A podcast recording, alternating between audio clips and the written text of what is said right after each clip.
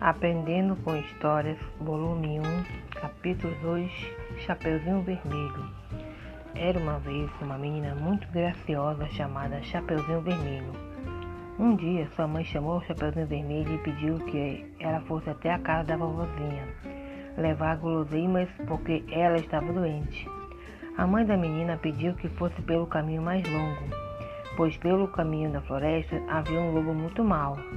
Chapeuzinho desobedeceu, foi pelo caminho da floresta e encontrou o lobo. O lobo mau, sabendo que a Chapeuzinho iria levar doces para a vovó, correu até lá, comeu a vovozinha e deitou em sua cama para fingir que era a vovó. Chapeuzinho chegou, entrou, achou a vovó diferente e se assustou a perceber que não era a vovó. Chapeuzinho começou a gritar: Socorro, socorro!